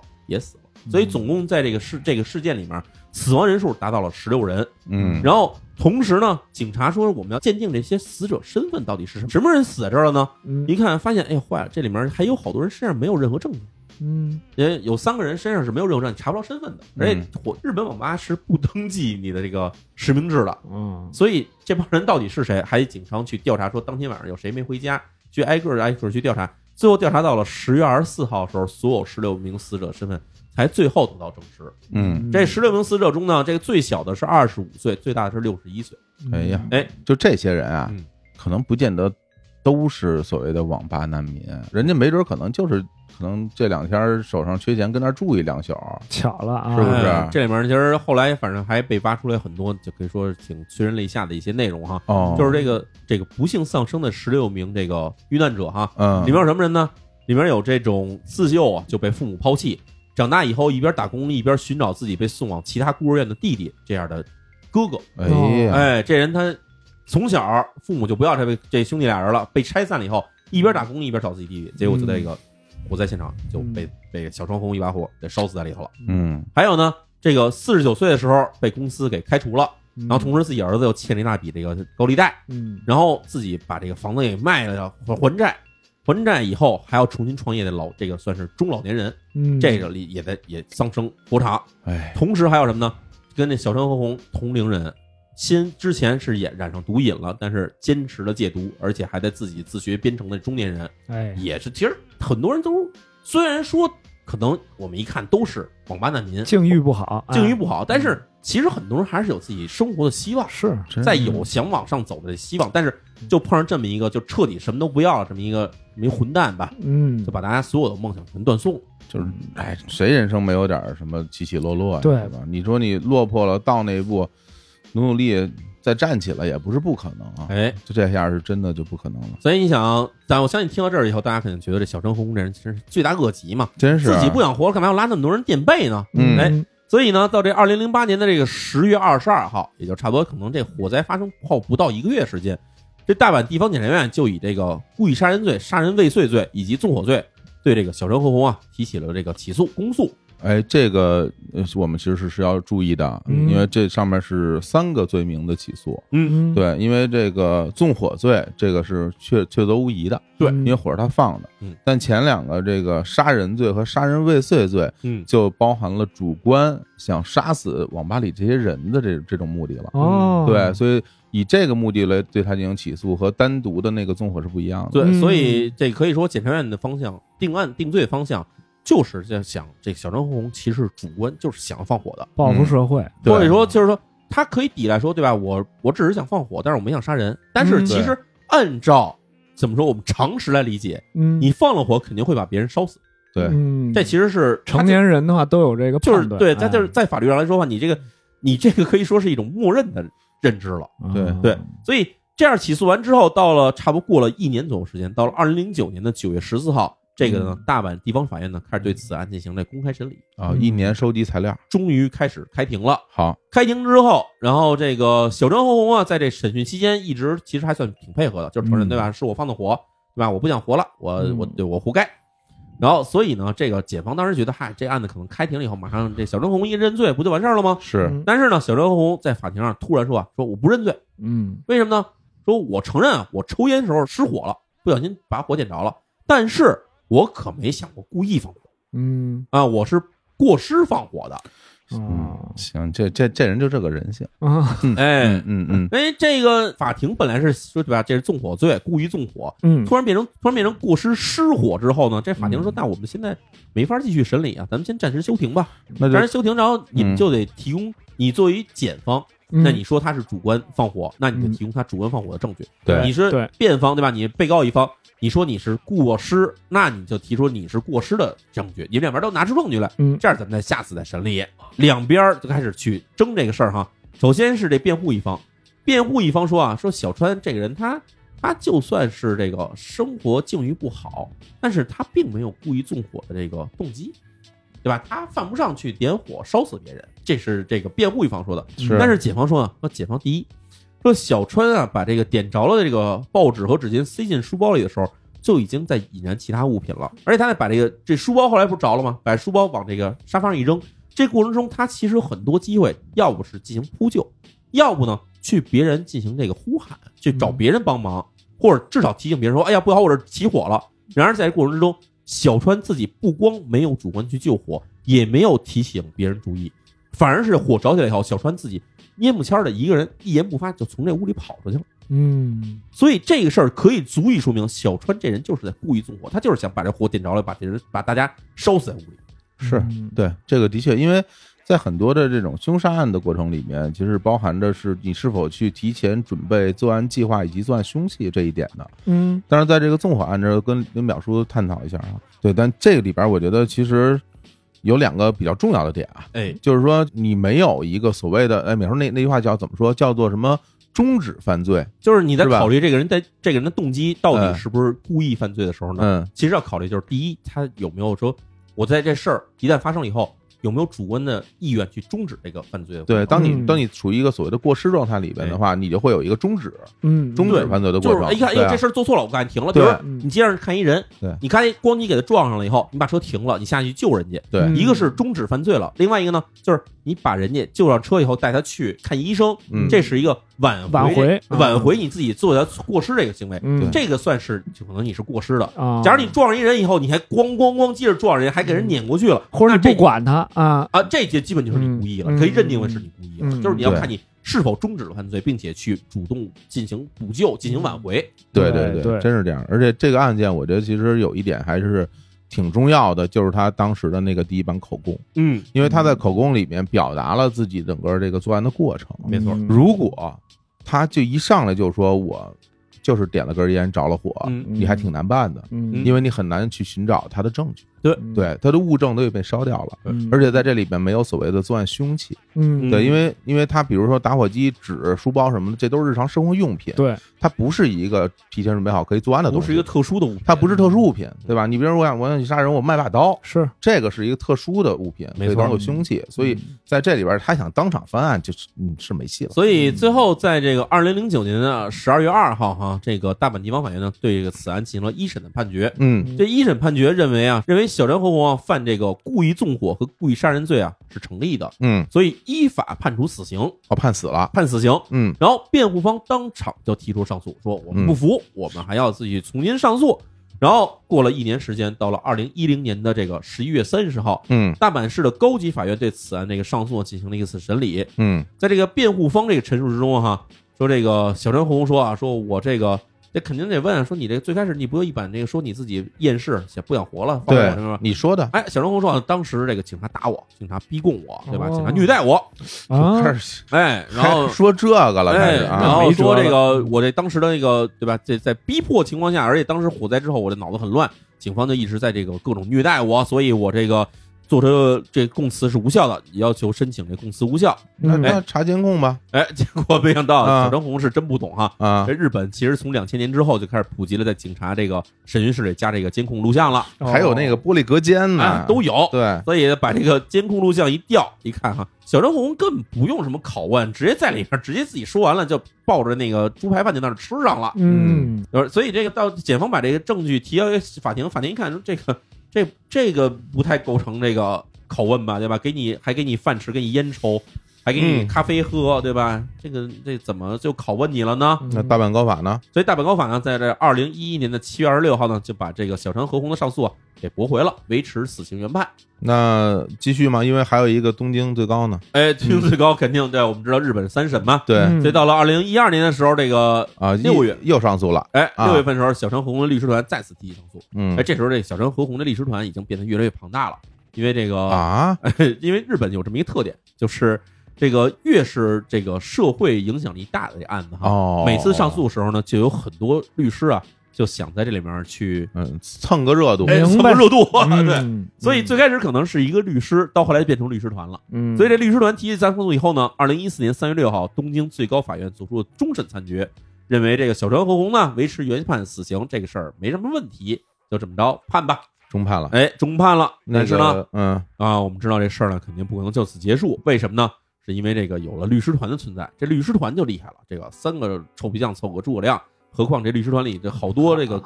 勾集这个对吧精英律师，想就会有秀一下是吧哎，肯定要秀各 种就就想趁着这个，就是自己扬个名气。是一定要扬名的嗯，是一定要扬名的。所以在这个二零一四年九月份开始的时候，日本这个有一个组织叫日本律师联合会。嗯日本律师联合会是一个可以说是一个 算是律师的一个协会吧，嗯其实挺挺有社会分量，挺有江湖地位的。哎，对这个此案呢提出了一个这个重审请求，哎，要求这个进行案件重审。那重审我们之前聊过啊，嗯高法判了之后想重审，嗯只能两个两个理由去申请重审：一违宪，嗯，你整个过程违反日本违宪反宪法；啊法。啊对二呢，就是你真的有就关键性的逆转性的证据。哎，新证据，那他有证据嗯还是怎所么着？以就是拿出一新证据哈，有证据，有证据啊说这个律师团啊，那委托了一家建筑公司，嗯这建筑公司呢使用了这个完全类似的材料，嗯然后重建了一个一比二十大小的一个这个案发现场，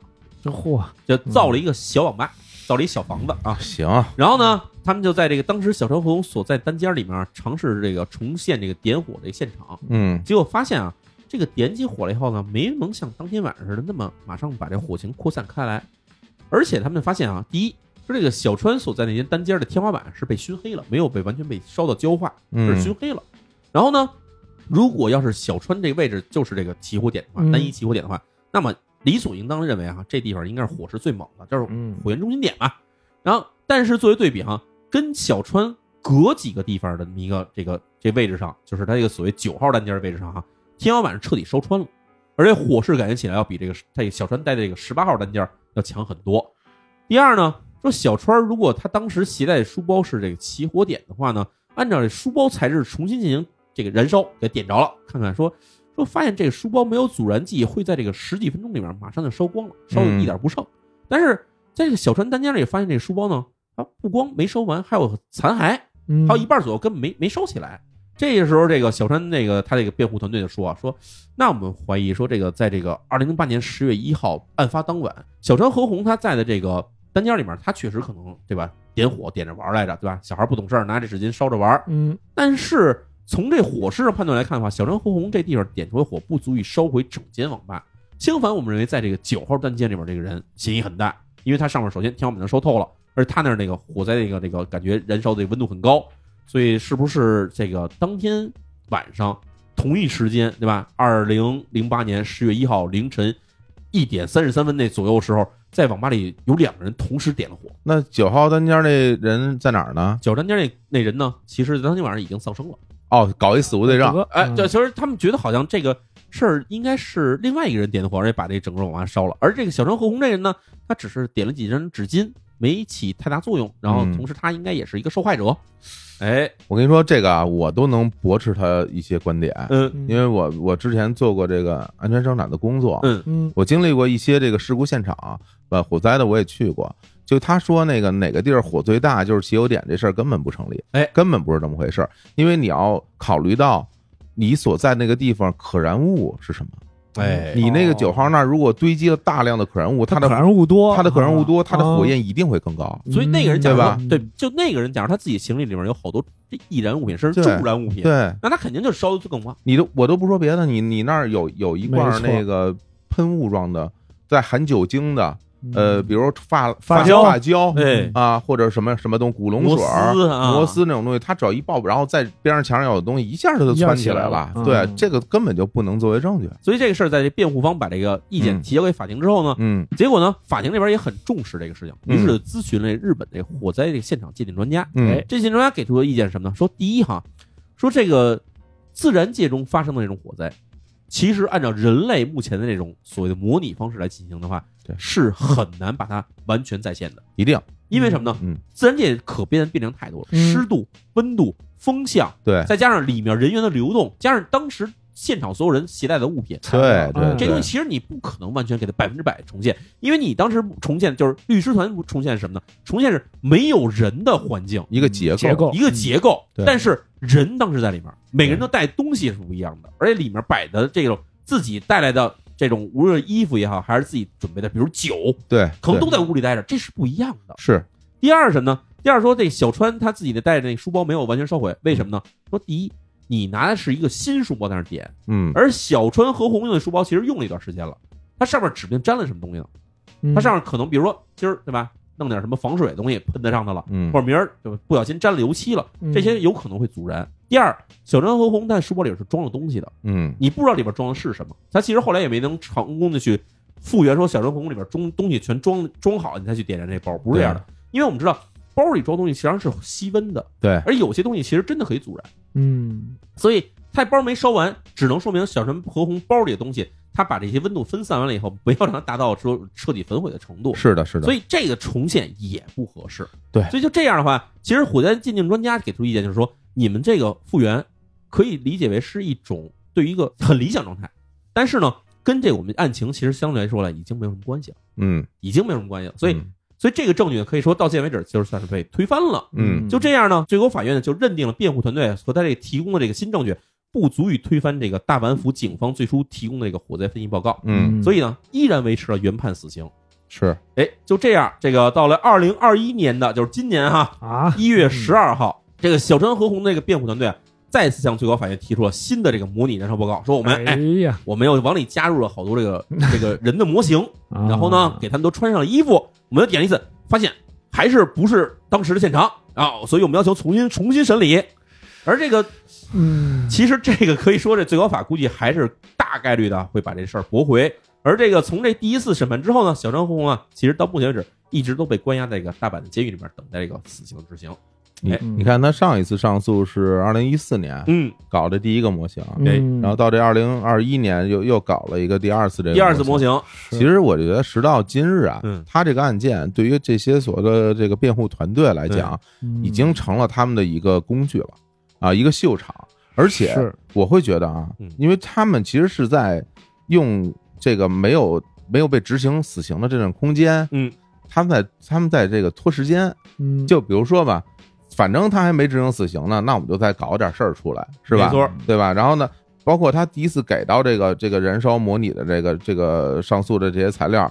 这些辩护团啊也未见得，他们就觉得这东西一定有说服力。嗯，但是先搞一个再说，搞一个呢，这人就死不了，这人死不了，这个事儿我们就一直可以利用它来炒作。对哎我我，因为我我这当然是我的一个个人的呃这个揣测了嗯嗯嗯啊，我但是我会觉得他们这里面会有这样反的正想法，就是就我来看的话，因为我看是日本那种为期时间非常长的上诉的这种事情，其实也有有一个案子，嗯应该到目前为止应该可能连续上诉了五十年左右时间。好，啊、嗯就是这个人到现在也被监狱里也关了五十多年啊、反正这个案这种案子，其实对于日本的这种律师协会的这种律师来说，哈，这是可能可以折腾一辈子的事儿。好，对他，而且他干这种事儿的话，其实是能够自己带来很好的名声的。因为假如有朝一日他这东西真的被推翻了，嗯，那可以说对吧？我拯救了一个人的生命，对吧？对把一个这个冤案给推翻，对长达多少年的冤案被我推翻。而所以很多律师是乐意去干这个事儿的，而且嗯这个事儿其实说实在话，也需要有人去干，因为他需要有人去挑战，说你这法庭定的这个罪名也好，或者你们的推案这些东西是不是真的完全可靠。当然嗯当所以然这两方来说，我觉得都是对的，做这种做法对也算是对的。嗯对对。那么其实说这儿以后，我觉得这案子就讲到这儿，应该算是结束了。嗯，对，但是我们还想再多说一句，就是小川和宏这个人哈，我们明显看出来，这人甭管他是真的想自杀还是假想自杀，但是呢，我们总有一句话，就是中文有句俗话叫“死也要拉个垫背”的，嗯是是吧？就是这个动机到底是哪儿？嗯这动机机到底从何而来？其实我还做点研究哈，嗯比如说给大家讲讲说，为什么有的人在自杀之前就要把别人也弄死，就是为什么死也要拉个垫背的。嗯这事儿虽然说是俗话，结果发现好像在近十年之内，有一些国家，比如说美国，哎，他们进行了一个研究，研究就是证明说，这个美国每年有接近这个一百万例的自杀报告，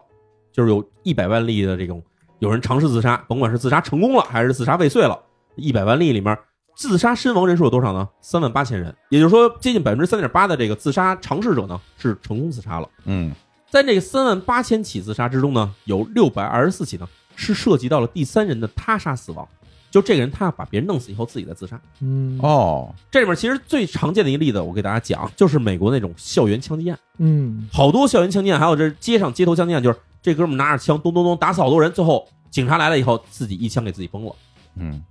其实以前人很多人认为说这人可能就是杀了好多人，是，啊然后呢，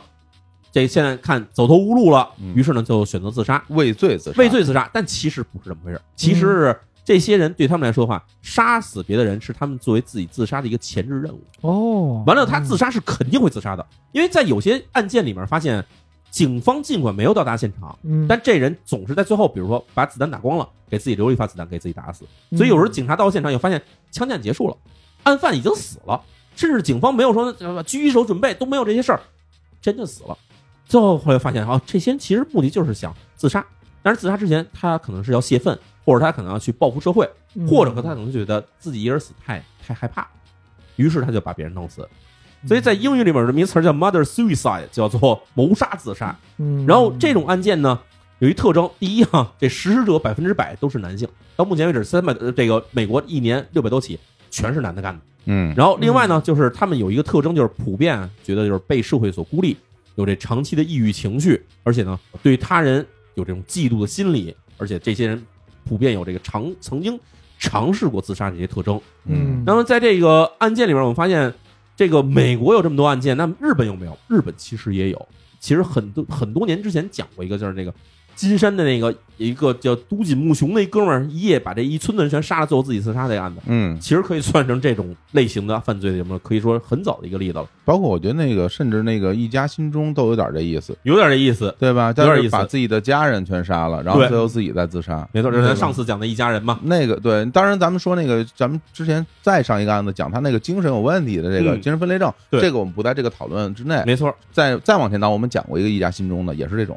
哎嗯对，所以这个在这个日本也好，在美国也好，其实他们都已经开始展开了这方面的研究，就是发现呢，结果在这个以前认为是他杀的这种谋杀案之中，有百分之五左右的这谋杀案其实是跟这种自杀相关的。嗯，就有的人他是为了要自杀之前要去把别人杀掉啊，嗯这种案件其实到现在为止发现已经是有这种可以说看出一些规律，但是呢，很多国家还没有开始相应的这种研究，而且其实来说啊，这种研究的样本相对来说比较少。是，然后因为像这种案件，大家其实很很很容易把它理解的相对简单，嗯，就是说，呃，这个人本身就是个坏人，对，然后呢，他呢就是报复社会，报复社会，哎哎，嗯就是这个拉个垫背的，嗯，是吧？然后最后他自己选择自杀，因为是畏罪或者胆小或者害怕怎么样。哎嗯现在听了淼叔这么描述之后，我甚至会认为他甚至可能是这个人去完成自杀之前的一种推动力。哎，也就是说，比如说我我想我想跳楼，嗯但是我害怕，我不敢跳。嗯那我怎么着我才能跳呢？两个办法，嗯一个呢就是有人推我一把，嗯是吧？你推我一把，我掉下去了。对另外一个呢就是我得把自己逼到一个走投无路的境地，对，就干嗯让自己没有退路的事我儿。没有退路了，嗯我只能最后就是一死了之了。嗯哎，就把这个事儿，那什么事儿走投无路？我想，我咱们都会，大家会做梦啊，就是在做梦的时候，你可能会梦到一些自己可能犯下很重的罪行的这种这种场景，我不知道你们没错俩梦过没有啊？啊，到那个时候，就是在梦里会感觉我无比紧张，就觉得就真的没办法了。嗯对，所以我在想，他就是很多的这种呃恶意的这种事件，嗯，甚至最后这个人可能都没自杀成，对，是吧？对，也有这种最后没死成的咱，们以前讲过日本的有一些案件，就这哥们儿他是就犯他了，他就是他就是就是啊犯了嗯重案以后呢，他自己没自杀，然后他嗯其实想通过这种比如判死刑的方式让自己实现死亡。嗯以前咱们也讲过类似的案子，也有过嗯，对，嗯就是最后说我实在没有勇气自自杀，但是他这个起因是因为自己想对自杀，对嗯然后开始实施逼迫自己的一些行为。哎对，其实是一个反推的过程，反推过程。对，并不是一个从内心想说，我真的看你们都讨厌，我真的就想把你们都杀掉的这样一个、嗯一个一个一个环节。对我现在会会会觉得这事儿可能会有这这些因我素比在较里面同。意你说的，嗯是吧是是是，有道理嗯，有道理，有道理嗯。对，所以在这起案件里面，其实我们看到就是小川和红这个人，他其实在我觉得，假如说最后那一段时间，他的那种所谓的自我的反省是真实的，嗯就是确实他真的产生一个自我反省的话，嗯，那那时候其实无疑看到他就是真的在那时候他已经没有出路了，对，人生已是经彻底被让他彻底毁掉了。哎是的，那那毁掉的时候，他就采取了可以说是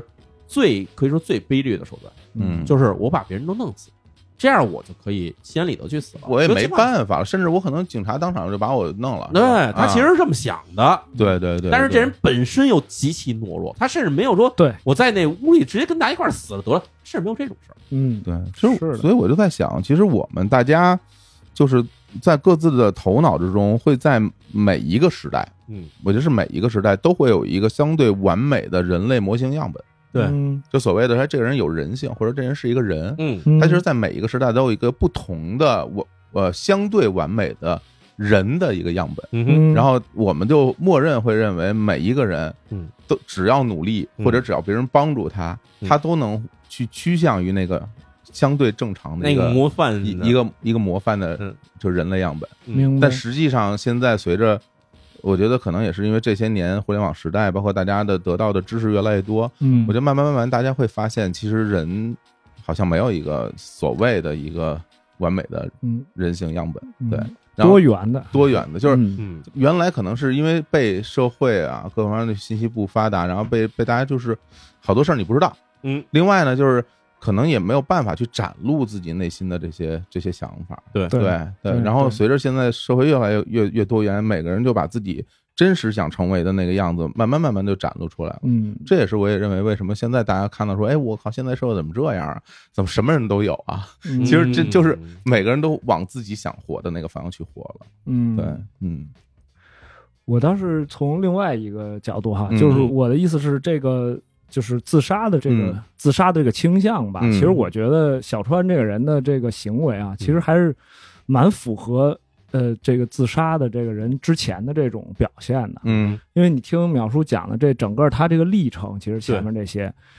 因为自杀的人是他有几个要素的，就是在嗯这个、自杀是这样，他这个这个行为啊，就是跟好几门学科都挂钩啊、呃嗯包括这个哲学上也有嗯对相对自杀的论断哈，也也有这个医学上也有。对对，然后他这个比较流行的一种说法，就是说自杀人得满足几个几个要素，就是说嗯他才有这个实施的行为的这个这个动机啊。嗯比如说这个没有归属感，感嗯嗯嗯，比如说有这种无能的感觉，就是累赘感嗯啊，还有还有就是最重要就是他有这个自实施这个自杀的这个行行为能力，就是他有这能力，这他三嗯他条可以去做这些事儿。对都集合的时候，这个人就是说比较容易有这个自杀的倾向了。这个时候就是，但你听这个淼叔之前的叙述，小川这个其实，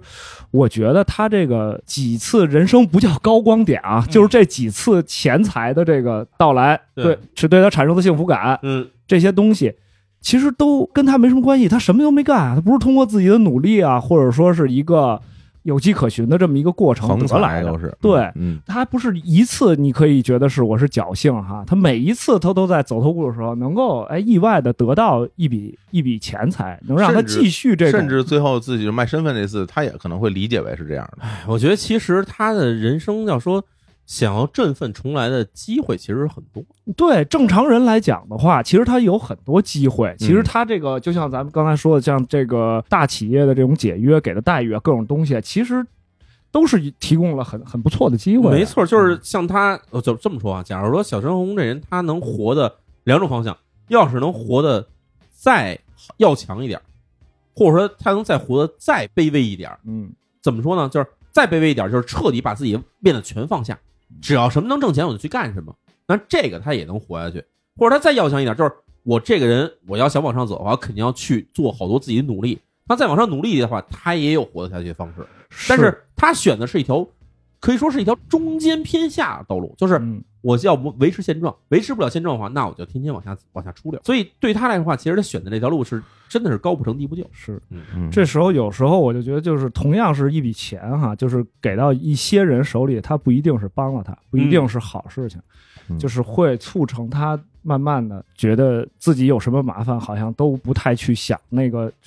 高啊低的办法，嗯对，永远在中间态这里等啊，或就者这说其实就算是一种，可以说是这几笔钱到头来，就是对小长虹这样一个没有未来的规划，同时也没有一个他丧失向了上的能动力力，了，他对嗯什么都没有，这么一来说话，其实给他就是一种加速他灭亡的一个一个一个动力。对这个，我们平时看很多其他案例，或者说呃生活里面的新闻啊，或者怎么样，也有这种。有的时候就是钱给到一些人的手里时候啊，嗯，这是加速它的毁灭。是是嗯见的挺多的，而且我觉得其实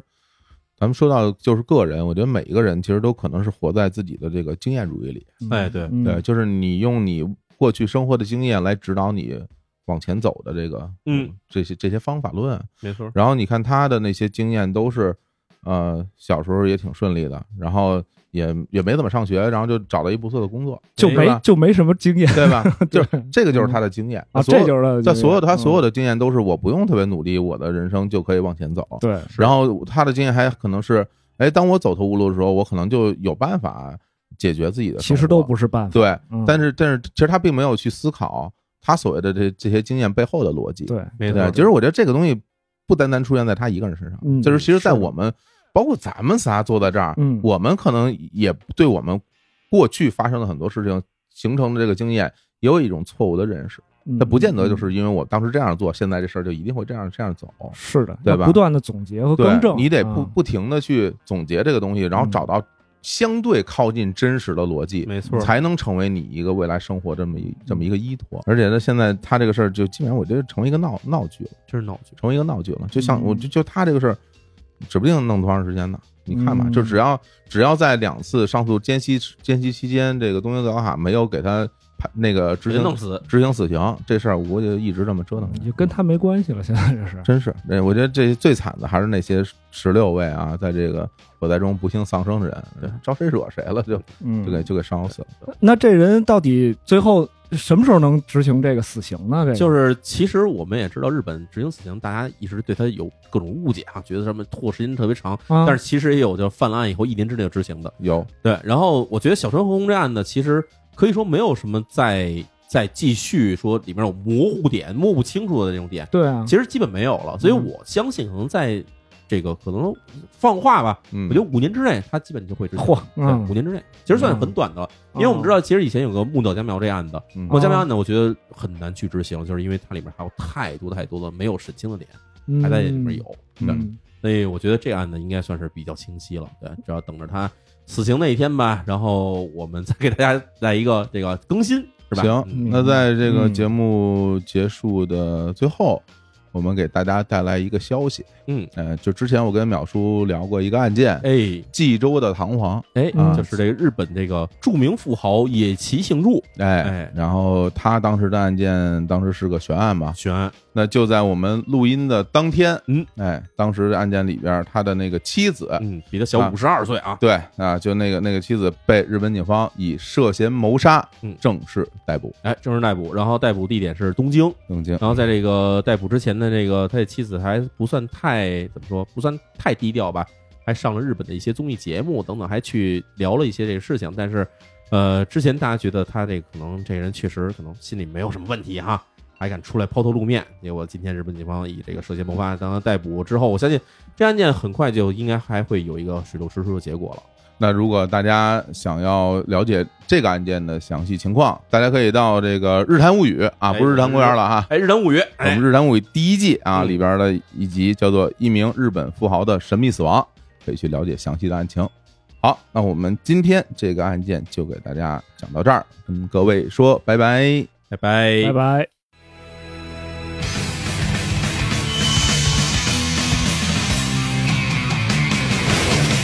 人に優しくされた時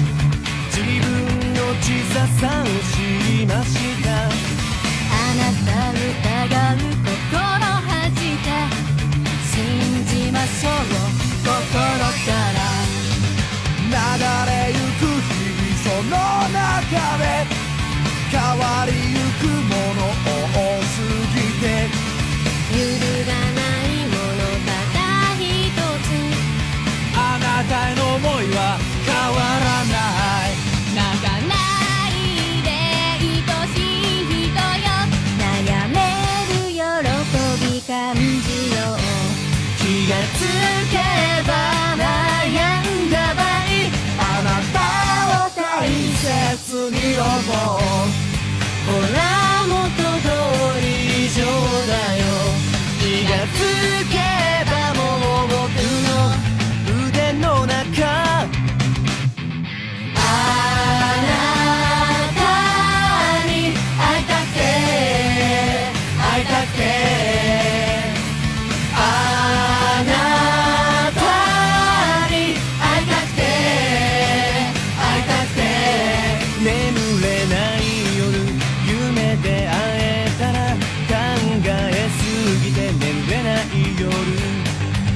夢で会えたら